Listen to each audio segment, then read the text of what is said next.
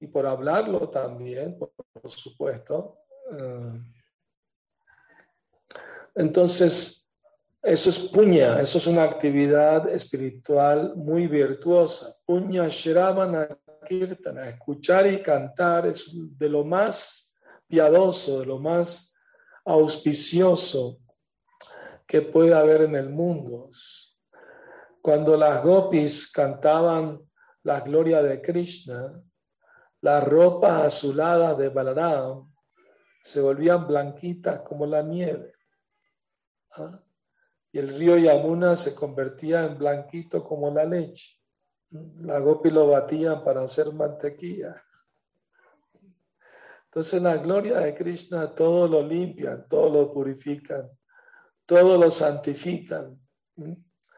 Entonces la misión de la vida del ser humano es purificar su existencia para poder apreciar la importancia de, acercarnos a Krishna, nuestro origen divino, nuestro amo y Señor, nuestro mejor amigo, ¿ah? nuestro mayor bien queriente. Siendo parte de Él, Él nos ama, se preocupa por nosotros. Si no, ¿por qué vendría al mundo material? ¿No? Para redimirnos, para reclamarnos, ¿no? Para pedirnos que volvamos con Él, que nos entreguemos a Él, lo sirvamos con amor y volvamos con Él.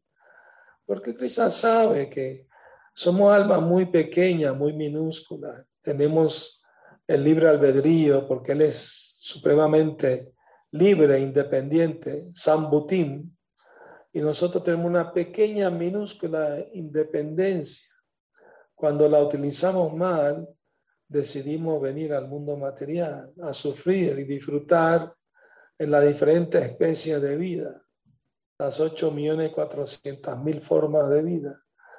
Pero en esta vida, forma humana de vida podemos eh, revivir, podemos eh, despertar nuestra, nuestra conciencia original, nuestra conciencia divina, conciencia de Krishna con las compañías de, personas que están atraídos a Krishna, que están despertados su, atracción, su gusto por oír y cantar acerca de Krishna, que tienen el deseo, el anhelo de, de volver con Krishna.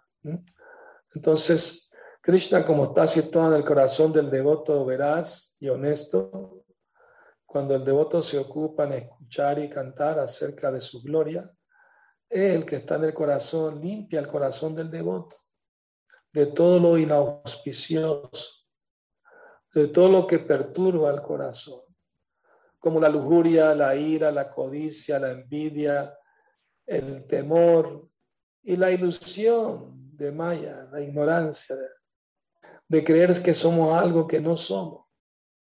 O sea, no somos estos cuerpos materiales, somos almas espirituales eternas, partes de Krishna, sirvientes eternos de Krishna. Pero por el olvido venimos a parar a este lugar lleno de sufrimiento. Entonces la, la misión del ser humano es revivir su conciencia dormida, su conciencia original, y despertar su atracción, su amor por Dios. Y este método se recomienda en las escrituras védicas de glorificar, cantar, escuchar acerca de Krishna. Krishna tiene varios aspectos eh, que son todos trascendentalmente absolutos. Nama, Guna, Rupa, Lila. Nama, su santo nombre, Guna, sus cualidades, eh, Rupa, su forma divina trascendental, y Lila, sus pasatiempos, sus actividades. Entonces, todas, todas son divinas y trascendentales. Y debemos ocuparnos diariamente en escuchar y cantar acerca del nombre, la fama, los atributos, eh, la bella forma y los pasatiempos de Krishna. En el tercer canto, el señor Kapila Dev eh, en su enseñanza a su madre Devahuti, él le dice acerca de la importancia de escuchar acerca de las actividades de Krishna. El verso dice, Satatam kirtayanto mam. Satatam kirtayanto mam. No es el verso del Bhagavad que los devotos puros siempre se iluminan entre ellos y siempre están cantando mi gloria, ¿no? Eso me hizo recordar este verso que acabo de citar, eh, un pasatiempo de Prabhupada en Venezuela, que un grupo de metafísica eh, vino a conversar con él, encabezada por su, por su líder. Eh, entonces, ella, ella puso argumento de que cantar Hare Krishna era lo mismo que, que lo que dicen o repiten algunas tribus africanas que entran en un estado de hipnótico, hipnosis, autohipnosis. Y ella, eh, le dijo, bueno, esa es su opinión, pero usted no es una autoridad. La autoridad es el Bhagavad Gita. Y ahí Krishna dice, Satatam Kirtayan Tomam mis devotos siempre cantan mis glorias. Entonces, eh, pero ella argumentó, está bien maestro, pero para nosotros en el hemisferio occidental, la autoridad es Saint Germain, un tal filósofo francés, Y según él, el nombre de Dios es yo soy. Para yo soy no es un nombre, Allah, Jehová, Cristo, Krishna, Rama, Govinda son nombres, pero yo soy no es un nombre. Ella dijo, bueno, maestro, es que eh, cuando le preguntaron a Dios quién era, porque en la Biblia aparece esto, él dijo, yo soy el que soy.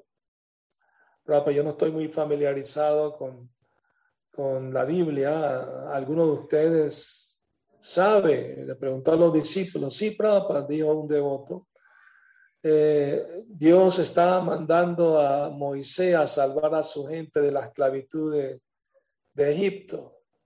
Y entonces Moisés le pregunta a Dios, y si me preguntan quién me envía, ¿qué les digo? Y eh, Dios le dijo, dígales que yo soy el que soy. O sea, no le quiso, no le quiso revelar su nombre, ¿no? Si le hubiera dicho Vishnu o Krishna, quién sabe, ¿no? ¿Qué hubiera pasado? Bueno, entonces, eh, eh, entonces Prabhupada le, le, dijo, bueno, está bien, Dios puede decir yo soy y, nosotros también podemos decir yo soy, pero ambos yo soy no están al mismo nivel, ¿no? O sea, el jefe de una empresa puede decir yo soy y su empleado también puede decir yo soy, pero no están al mismo nivel. Uno es subordinado y el otro es ¿no? la, autoridad, pues el que manda. Entonces ya argumentó, bueno, maestro, pero en esencia todos somos iguales. Prabhupada le dijo, esencia quiere decir espíritu. Sí, nosotros somos espíritu y Dios es espíritu también. Pero nosotros somos el espíritu pequeño y Dios es el espíritu grande. Cuando Dios dijo en la Biblia, hágase la creación, se hizo la creación de inmediato. Hágase la luz, ¿no? Pero si usted tiene hambre y dice, hágase el chapati, no va a haber ningún chapati. Tiene que, tiene que sudar para conseguir el chapati. Entonces, eh, ella dijo, bueno, maestro, pero eh, ella se llamaba Connie Méndez. En su época adquirió cierta fama, escribió libros de metafísica, impersonalista, ¿no? Entonces ella argumentó, bueno, maestro, estamos evolucionando, algún día llegaremos a ser Dios. Y, pero no existe tal evolución. La parte siempre es la parte y el todo siempre es el todo. La parte nunca se puede convertir en el todo. ella se desanimó un poco, ay maestro, nunca vamos a ser uno con el todo. Y ya estamos en el todo. ¿Ah? Somos uno con el todo, pero diferentes a la vez. Así como el tornillo de una máquina se puede decir que es uno con la máquina, pero el tornillo no es toda la máquina, es parte de ella. ¿ah? Cuando el tornillo está suelto, tirado en el suelo, se oxida, no tiene utilidad, no tiene uso. Asimismo, cuando estamos separados del, servicio de Dios, somos, estamos llevando una vida inútil, sin propósito. Así que somos parte del todo, ¿ah? pero no somos el todo. ¿Aceptas eso? Y Connie Méndez dijo, bueno, está bien, maestros, acepto, somos partes del todo. muy bien, traigan el prasad. ya cuando acepta la, conclusión filosófica, entonces ya puede tomar prasad, ya no hay más pelea. No, no es pelea, es conversación, es discusión filosófica. Entonces, eh, bueno, entonces el verso que les quería citar de Capila de Dice, eh, Satan prasangam mamavirya sambido bhavanti ritkarna rasaya natkata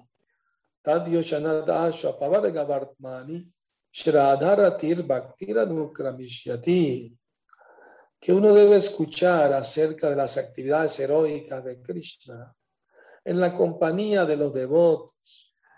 Los devotos se llama Satam, ¿no? Satán viene de Sat, aquellos que están interesados en, los temas eternos.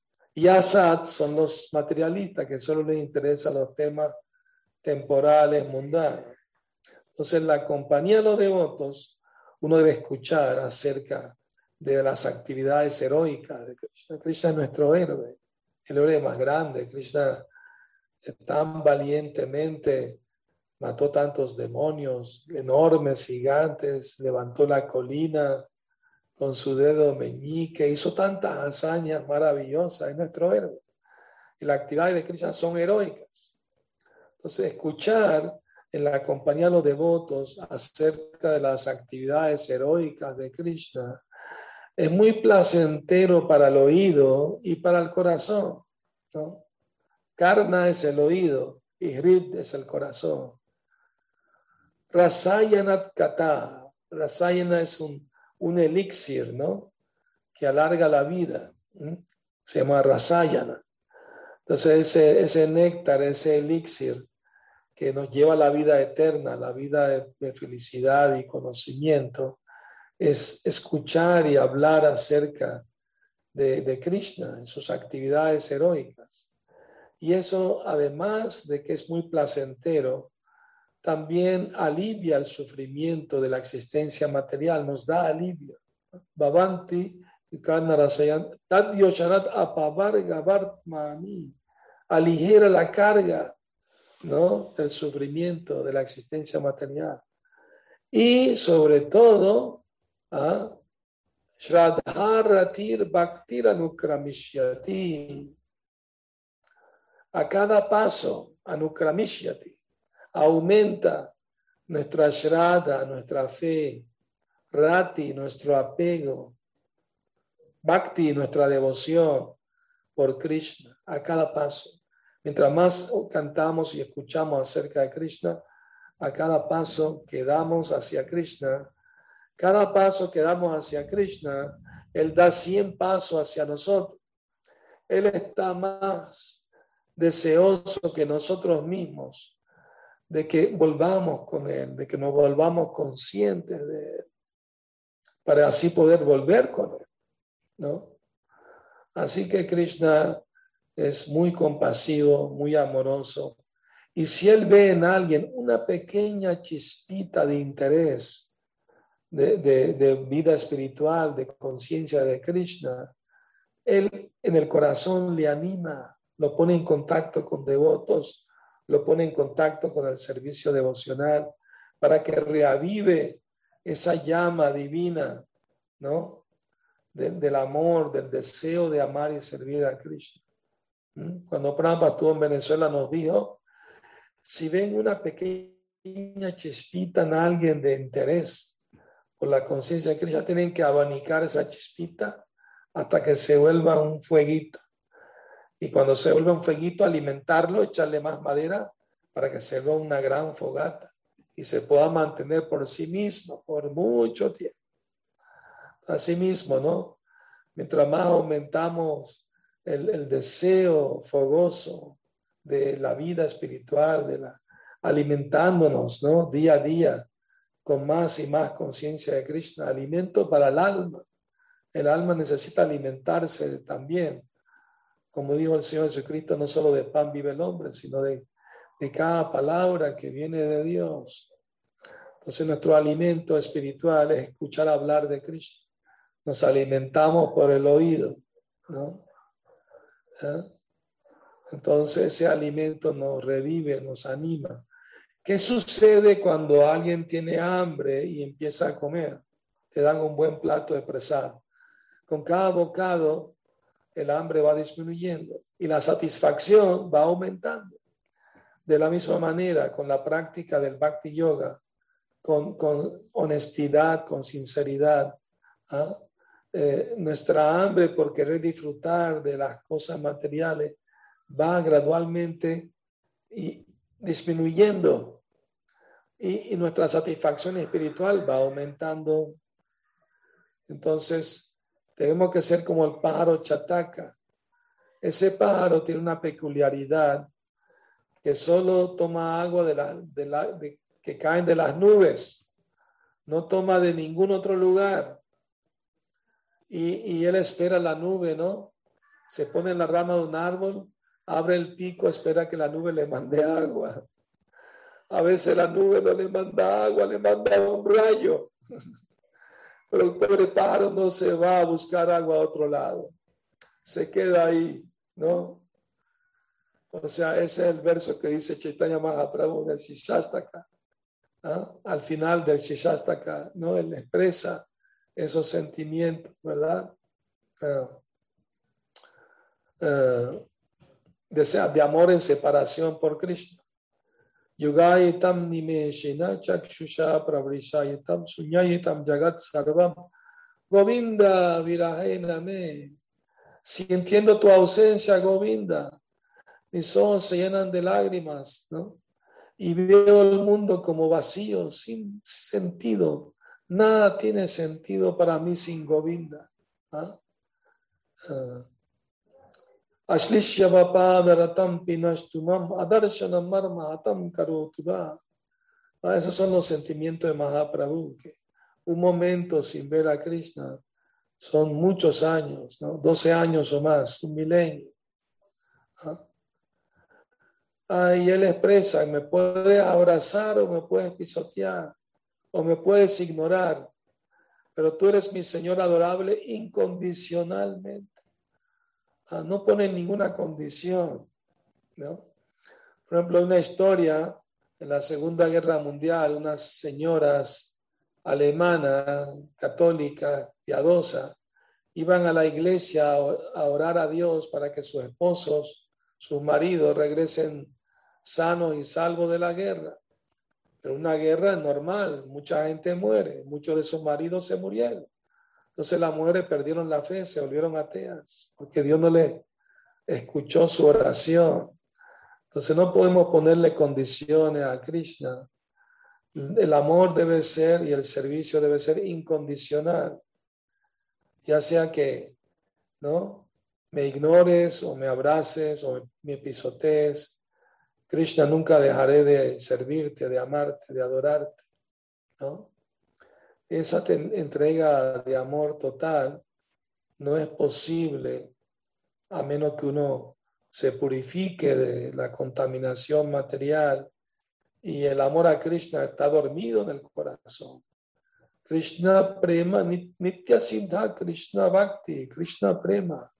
El bhakti, el amor a Krishna está en el corazón dormido eternamente en toda alma espiritual.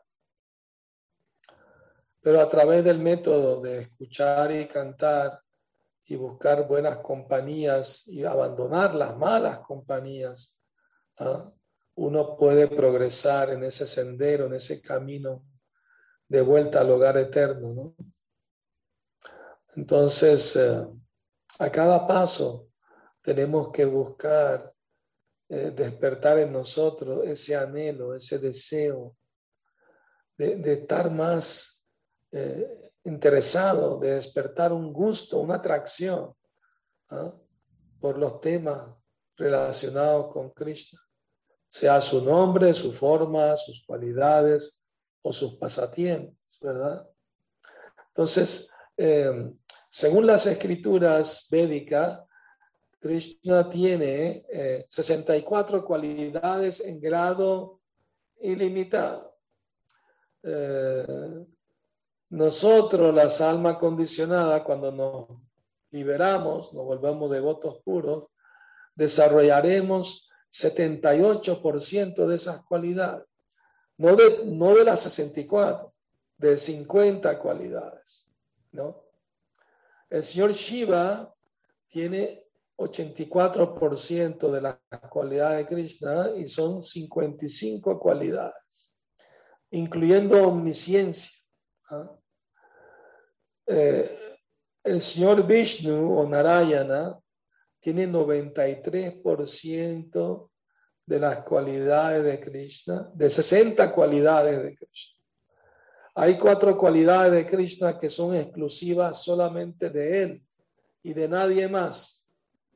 Y esas cualidades son uh, Venu Madhurya, Rupa Madhurya, Prema Madhurya y Lila Madhurya. Venu Madhurya es el dulce sonido de la flauta de Krishna. ¿ah? Krishna tocaba su flauta brindaban cosas maravillosas sucedían, cosas asombrosas. El sonido traspasaba el universo llegaba a, oído de Brahma y de Shiva. Brahma y Shiva quedaban aturdidos en éxtasis, escuchando esa melodía divina y, derramaban lágrimas de amor y se ponían tan en éxtasis que, bajaban a la tierra para escuchar más de cerca ese sonido divino. ¿ah? Y, un amigo de Krishna que se llama Madhumangala cuando vio a, Brahma llegar en su cisne, ¿no? Y a Shiva en su toro, Nandi. Él pensó que eran demonios y empezó a gritar, amigos, amigos, cuídense, ahí vienen los demonios a atacar a Krishna. y todos los amigos lo tranquilizaron, no, Madhumangal, esos no son demonios, no son devotos, son Brahma y Shiva que vienen a escuchar el sonido maravilloso de la flauta de Krishna. ¿Ah? Radharani salía, eh, todas las gopis salían volando de sus casas, apenas escuchaban cuando la melodía, había melodías particulares solo para llamar a las gopis. Y había otras melodías para llamar a las vaquitas y otras melodías para llamar a sus amigos. Así que Krishna cuando quería llamar a alguno de ellos sabía qué melodía tocar y ellos la entendían. Es la melodía del, del amor, ¿no? Divino, ¿no? Ya sea como amigo o como sirviente o como pariente o como amante de Dios. Entonces Krishna es supremamente atractivo y Él es la fuente de todo placer, de toda bienaventuranza. Como dice el Brahma, perdón, el el Brahma Sutra, ¿no?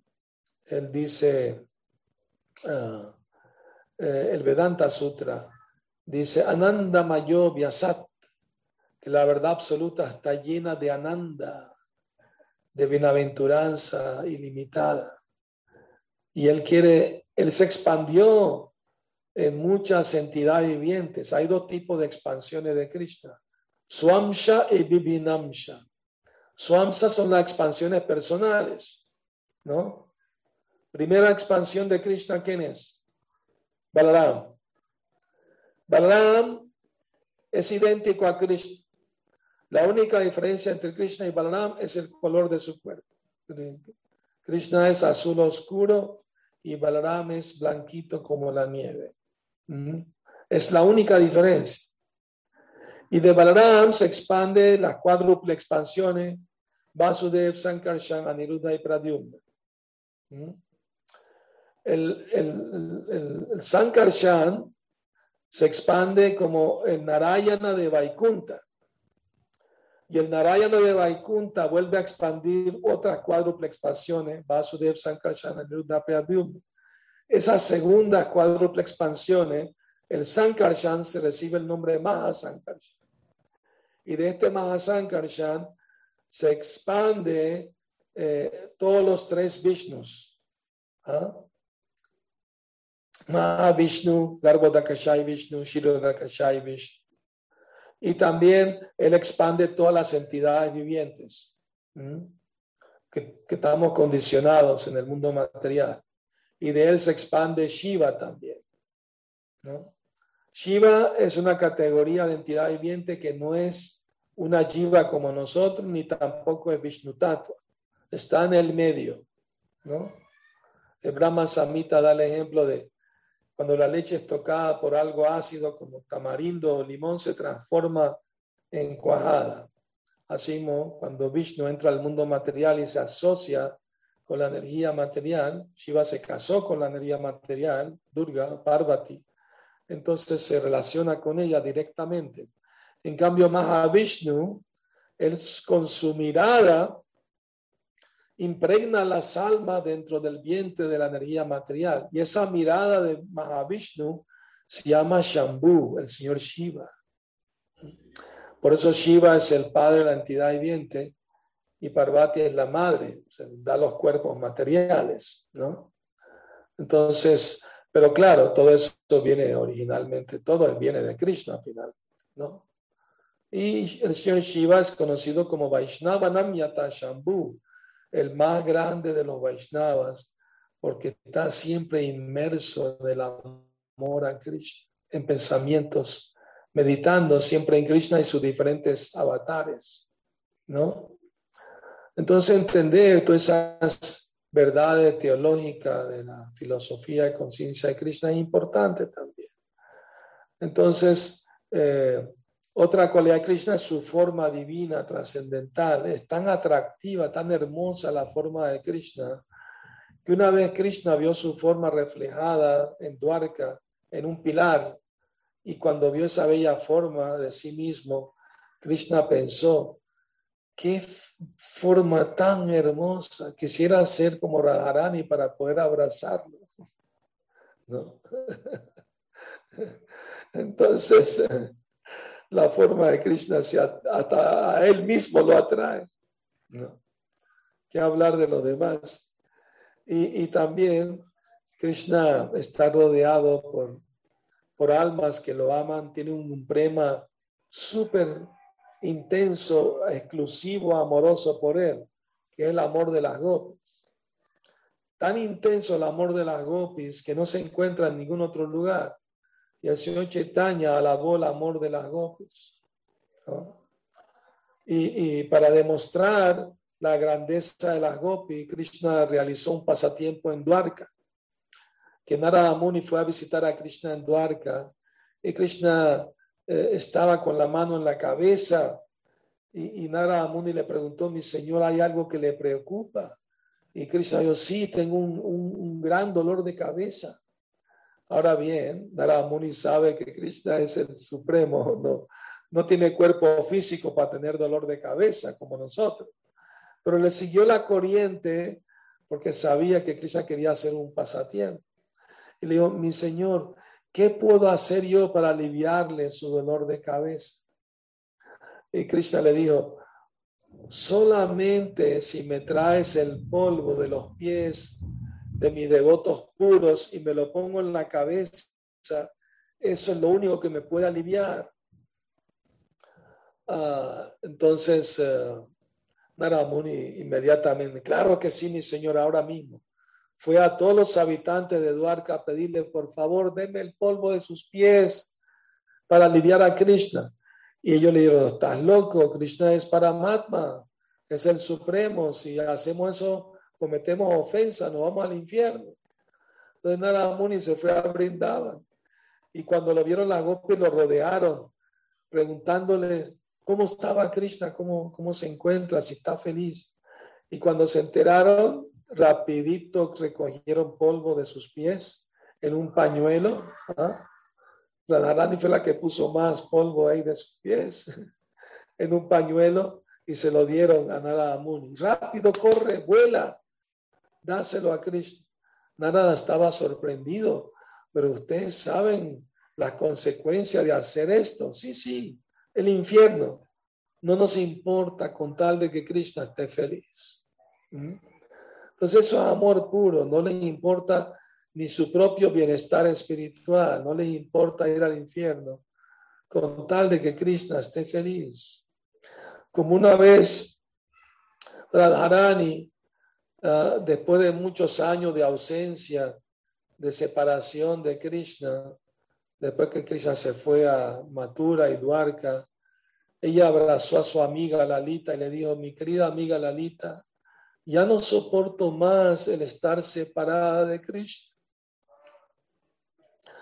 creo que me quiero morir porque ya no puedo soportar más eh, la ausencia de Krishna en mi vida.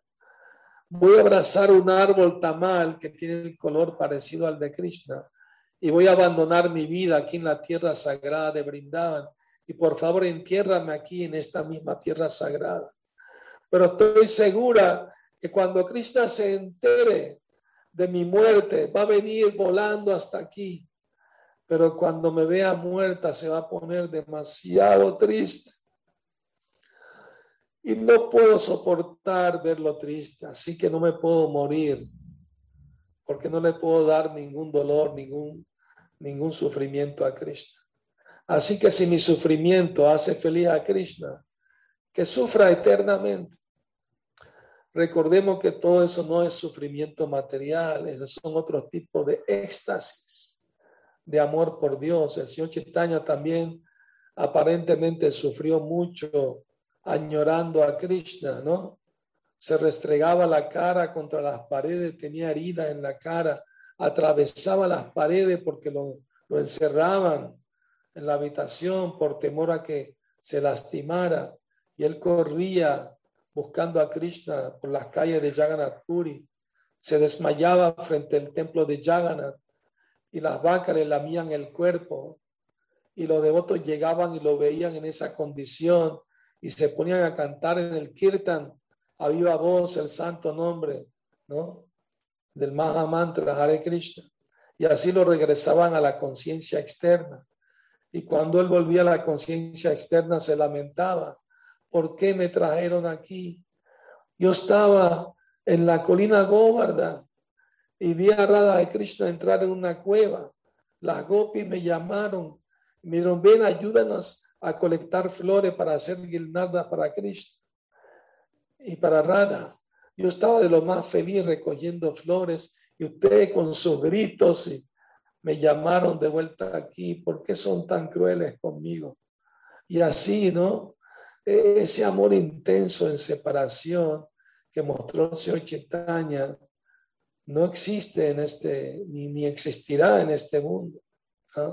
Solamente Radha, y Krishna eh, y el Señor Radha y el Señor Chaitanya tienen ese Mahabhava, el mayor de todos los éxtasis, el más elevado de todos los éxtasis del amor puro por Dios. Entonces, es muy importante saber de esos temas. Obviamente que son muy elevados, estamos lejos de llegar allí, pero debemos apreciar y, entender y conocer que es en nuestra sucesión discipular, la meta es eso, ¿no? De, amar a Dios con, toda tu alma, todo tu corazón, ¿no? Entonces, eh, pero primero tenemos que purificarnos de, la contaminación material. Ese es el, ese es el requisito, ¿verdad? Primero limpieza. Por eso el señor Chaitanya empieza su Shishaktaka con Cheto Darpana Marjanam. Hay que limpiar el corazón. a menos que el corazón se limpie, no puede haber, no puede despertar la atracción, el deseo, ¿no? De volverse consciente, más consciente de Cristo. Bueno, queridos devotas y devotos, muchas gracias por darme la oportunidad de hablar un poco de Krishna. Si tienen algún comentario, alguna pregunta, con mucho gusto podemos comenzar una conversación. Muchas gracias, este, Maharaj. Muy linda la clase. Devotos, si alguien tiene alguna pregunta, algún comentario, por favor, ahora es el momento.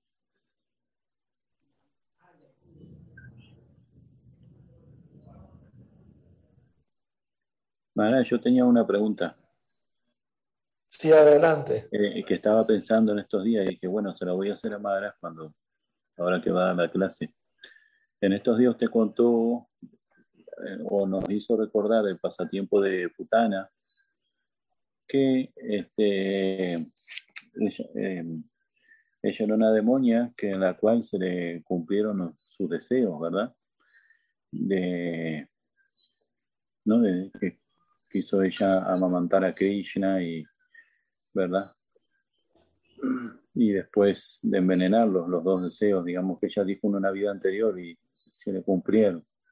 Entonces yo pensando así un poco en el, en el Mahabharata, este, la triste historia de Karna, ¿no? Porque también que es bastante, un poquito triste la historia de Karna. Entonces, Karna, ¿quién fue en la vida anterior para, para, si se sabe o si se dice algo en algún lado, para, para haber sido abandonado y todas esas cosas que tuvo que pasar. La verdad, no sé qué vida pasada tuvo Karna, porque no aparece en el Mahabharata ni oh. la he leído en ningún otro lado, ¿no? Pero sí es muy trágica la vida de Karna, porque en realidad era un gran héroe, ¿no? Hijo del dios del sol. Entonces, mm. eh, pero su vida pues eh, fue muy difícil, ¿no? Sí, por eso yo me puse a pensar en quién habrá sido, porque si tan difícil, cada, cosa que hacía les haría mal. y entonces algo tiene que haber sido, ¿no? algo tiene que haber hecho. Sí, el único, defecto de Karna es que se apegó a Duryodhana. Mm. ¿no? porque era muy noble, le gustaba dar caridad a los brahmanas, eh, era muy caritativo, pero por, cayó malas compañías de malas personas como Duryodhana y debido a eso se le arruinó la vida. Porque justo antes de la batalla de Kurukshetra, eh, su madre, Kunti Devi, fue a hablar con él y le dijo, le reveló que él era hijo de ella, ¿no? y que se uniera a los Pándavas y abandonara a Duryodhana y que él sería el emperador porque es el hermano mayor de todos ellos. Él sería rey. Pero él, por su moralidad mundana, no pudo porque se sentía endeudado, muy agradecido con Duryodhana, porque Duryodhana lo convirtió en rey, ¿no? Antes lo consideraban como Shudra porque fue criado por carpinteros, ¿no? Entonces, pero él tenía habilidad natural de chatria, ¿verdad? Pero eh, eh, como Duryodhana los favores, porque Duryodhana vio en él un, gran chatria, ¿no? Muy poderoso. Entonces Duryodhana dijo, nada, me lo gano por, me lo gano a este y ya tengo un gran aliado, pues, ¿verdad? De mi parte. Entonces, eh, cuando él, Karna, retó a Arjuna a pelear, uh, Arjuna declinó porque no era chatria igual que él, había, era de una familia carpintero, pues. Pero entonces Duryodhana le regaló un reino y lo hizo rey y, le salvó, pues, por decir la autoestima, el, el, honor de, de Karna y por eso se sintió toda la vida endeudado con Duryodhana. Eh, eso no tiene nada de malo, está bien, pero el problema es que Duryodhana era mala persona. era muy mala persona, muy envidioso de los Pandavas y de Krishna. Y claro, como Karna cayó en esa mala compañía, pues se le dañó la vida. Incluso Krishna trató de disuadirlo, ¿no? Trató de predicarle. Y, y, y, Karna estaba muy, muy triste, ¿no? Y, le dijo a su madre, le dijo, te prometo que siempre vas a tener cinco hijos, ¿no? Pero en esta batalla, ya sea que Arjuna muera o yo muera, pero uno de los dos tiene que morir. Pero siempre te vas a quedar con cinco hijos igual. Porque, o sea, eh, esa era su, su, su forma de, de, pensar, ¿no? Entonces, cuando, cuando Karna fue matado por Arjuna. Arjuna no sabía que era su hermano, por supuesto. Vio que Kunti Devi estaba llorando sobre el cadáver de, de Duryodhana, de Karna, y, los Pandavas estaban muy sorprendidos, ¿no? Y, y le preguntó a su madre, madre, ¿por qué estás llorando sobre el cuerpo de nuestro enemigo? Entonces le reveló que realmente era su hermano Imagínate que escena tan dramática, tan, tan difícil, ¿no? Y, y estaba bien enojado con su madre. ¿Por qué no nos dijiste antes de la batalla de Kurukshetra que era nuestro hermano? No lo hubiéramos matado. Entonces Yudhishthira le, le dio a su madre, de aquí en adelante ninguna mujer va a poder mantener ningún secreto. Así que no revelen su secreto.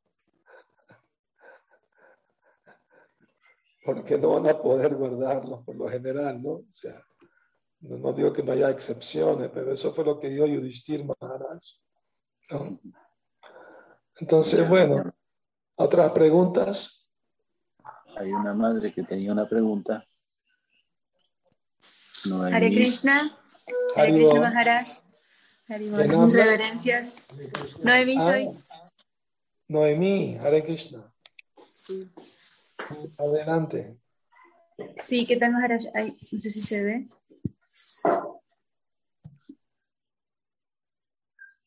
Sí la veo.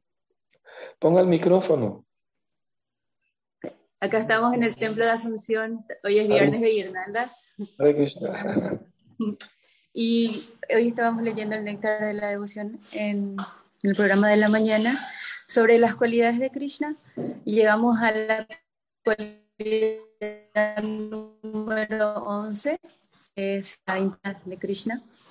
Y según Srila Rupa Goswami decía que eh, hablaba de la inteligencia sobre la memoria y la discreción de Krishna. Entonces quería que me explique un poquito más sobre el tema de la discreción y eh, que tiene que ver con la inteligencia. Bueno, entre un océano de cualidades que Krishna tiene, él sobresalía en todo, ¿no? En todas las buenas cualidades, Krishna sobresalía. Krishna era muy, muy, muy discreto, ¿no?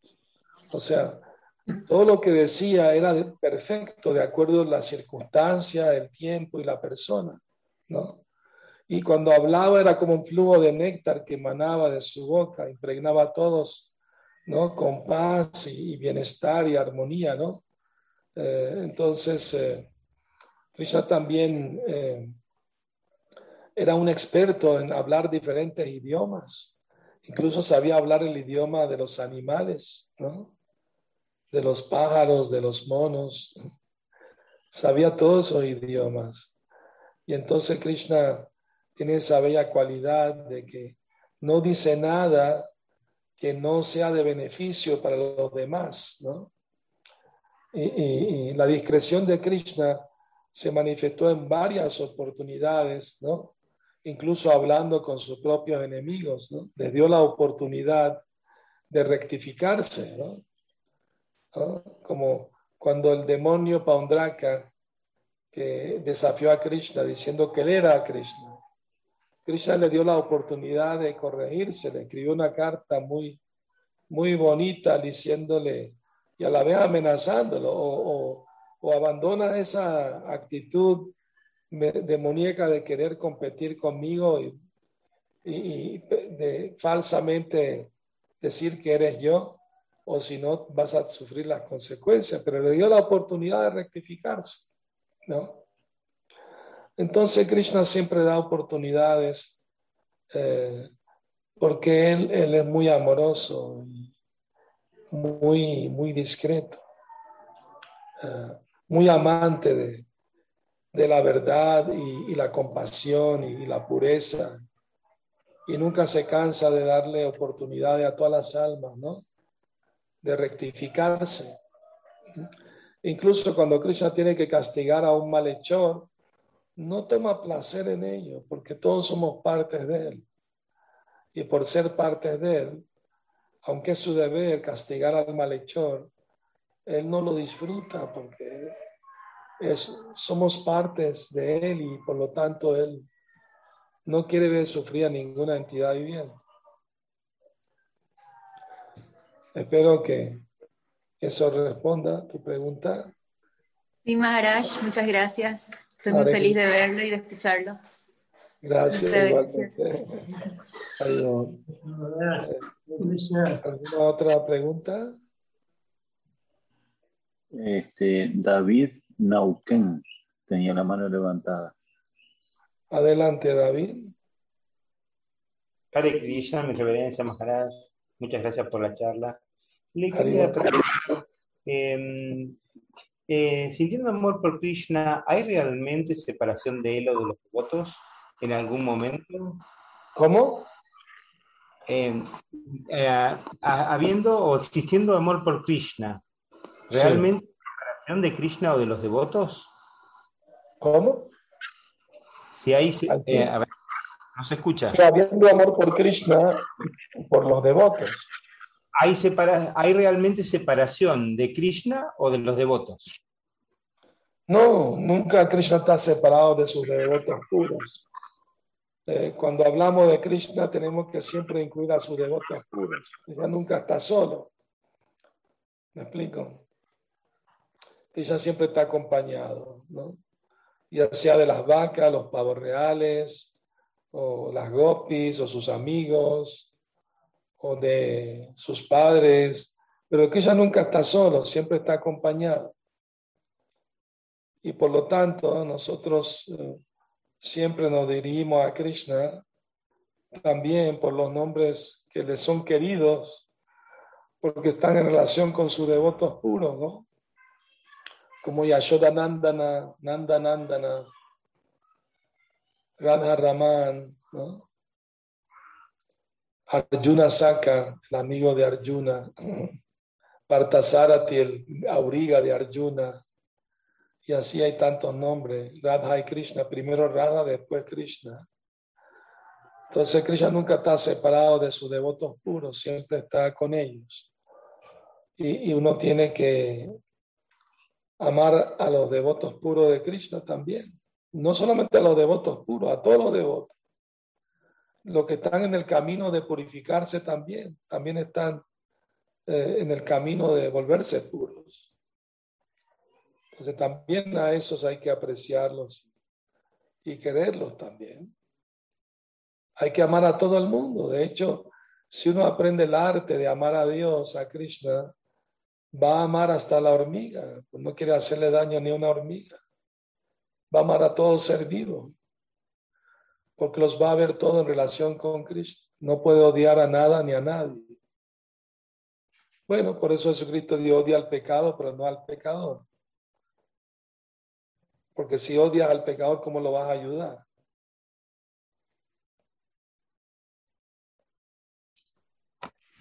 Haribol, muchas gracias. Hare, Hare Krishna. Hay una pregunta en el chat, Maharaj, que era de, era de Facebook, la, la, pegaron ahí en el chat. No sé si usted quiere Sí, leerla o se la puedo leer como. Eh, dice así. En la pregunta de Facebook dice, dice que puede escuchar y cantar mucho, pero no puede tener realización sin la misericordia de Krishna. ¿Cómo puede uno tener la misericordia de Krishna? Bueno, recuerda el dicho que hay un dicho en Venezuela que dice, niño, niño que no llora, no mama. no sé si ustedes lo conocen ese dicho, pero, eh, también, eh, o sea, si uno tiene que pedir la misericordia, tiene que llorar por la misericordia. ¿Me explico?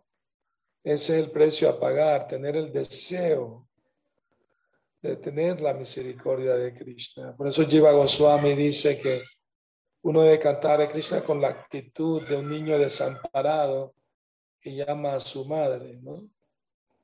Entonces debemos, debemos expresarle a Krishna nuestra necesidad de Él, de su misericordia, para traer esa misericordia, demostrar que estamos muy necesitados.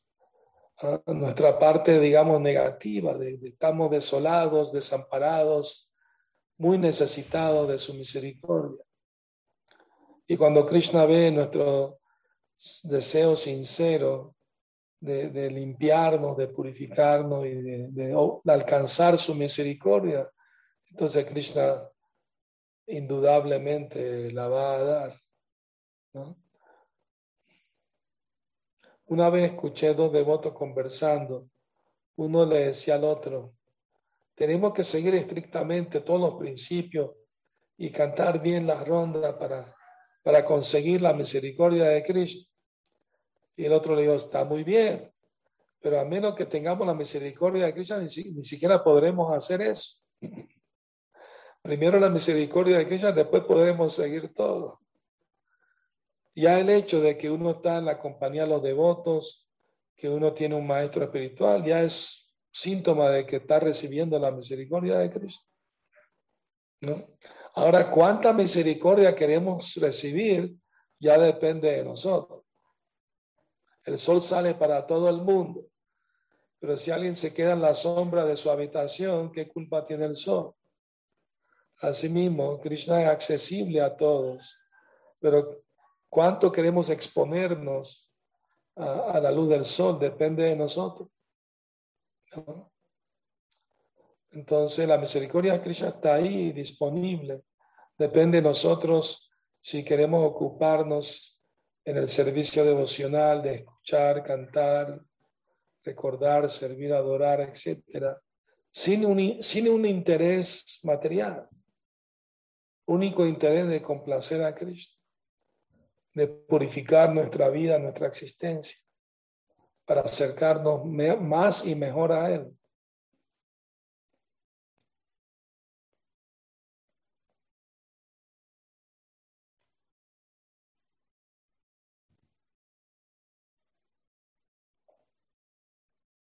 Muy bien.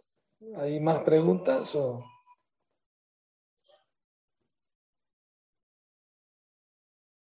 Hay otra preguntita aquí en el chat. Sí.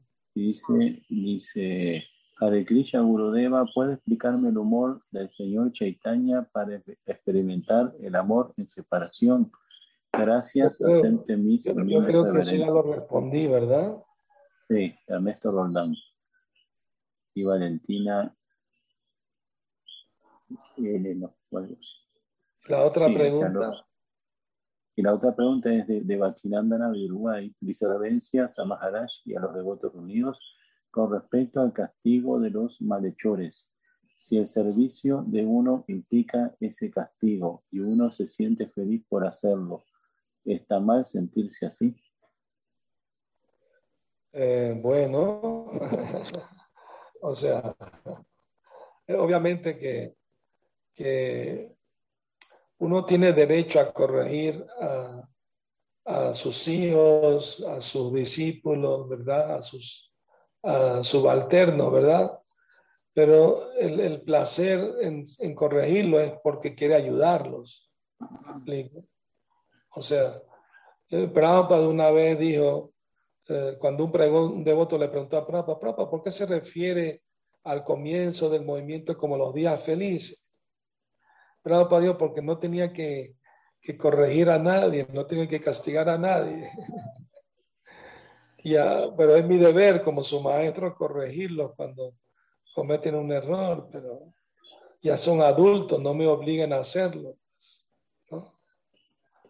Entonces, eh, Eh, todo depende de la mentalidad que se tiene cuando uno, uno no debe estar ansioso de instruir a los demás si no están interesados en recibir la instrucción de uno.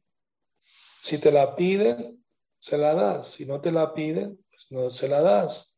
A menos que sean, pues, tus, tus, si eres presidente de un templo, tienes que instruir a otros de cómo hacer servicio y cómo hacerlo mejor. Es tu deber, está bien. O tus hijos o personas que dependen de ti, está bien. Pero uno no debe estar ansioso de andar instruyendo a todo el mundo, ¿no? Si le va a perturbar la mente con eso, mejor abstenerse. ¿Me explico? El maestro espiritual lo tiene que hacer, pero lo, pero lo hace por afecto al, discípulo que está actuando mal, ¿no? Es su deber corregirlo. Pero no es que toma placer en eso, sino lo hace como deber para ayudarlo.